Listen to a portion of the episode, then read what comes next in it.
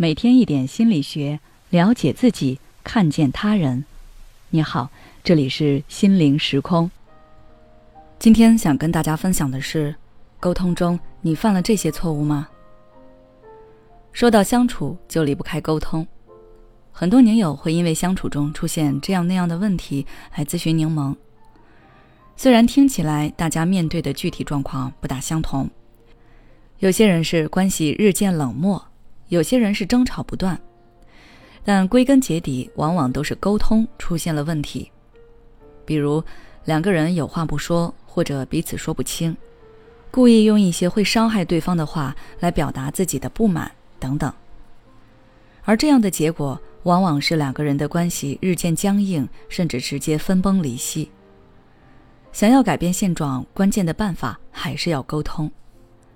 虽然有些宁友说。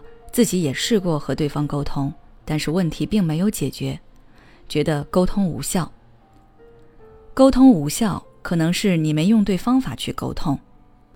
从柠檬的观察来看，沟通过程中，大家常常会犯这样几个错误：第一，忽略沟通的时效性。举个例子，A 和你说：“你早上做了件让我不爽的事。”B 和你说。你上个月做了件事，让我觉得不太舒服。虽然他们都是在和你沟通，但是听了之后，你的感受和反应会是什么呢？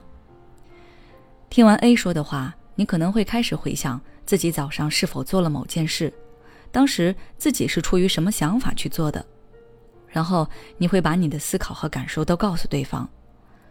在这个沟通的过程中，你们能更加清晰的去了解彼此的想法，减少误会的产生。而对于 B 说的事情，你发现根本就想不起来自己是否真的做过，即使做过，你也记不清当时为什么那么做。所以，对于对方的指控，你无法辩解。这时候，你就会非常委屈，甚至觉得对方太小心眼了，把这些小事记得这么清楚，继而心生不满。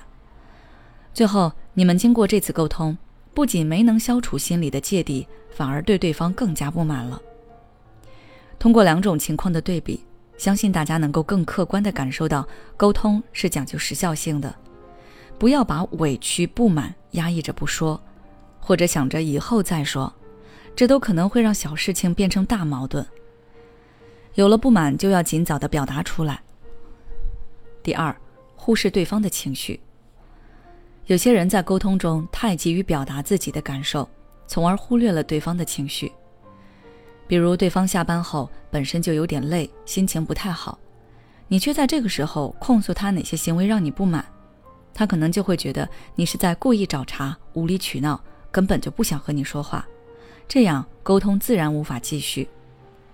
想要让对方愿意听你说话，你应该先观察一下对方的情绪，找对方情绪比较平和的时候和他沟通。此外，在他表达的过程中，你可以肯定一下他的某些想法。如果对方说自己很委屈、很难过时，你需要响应对方的情绪，让他觉得你真懂我，这样你们的沟通才能继续。第三，忽视沟通话语中的核心信息。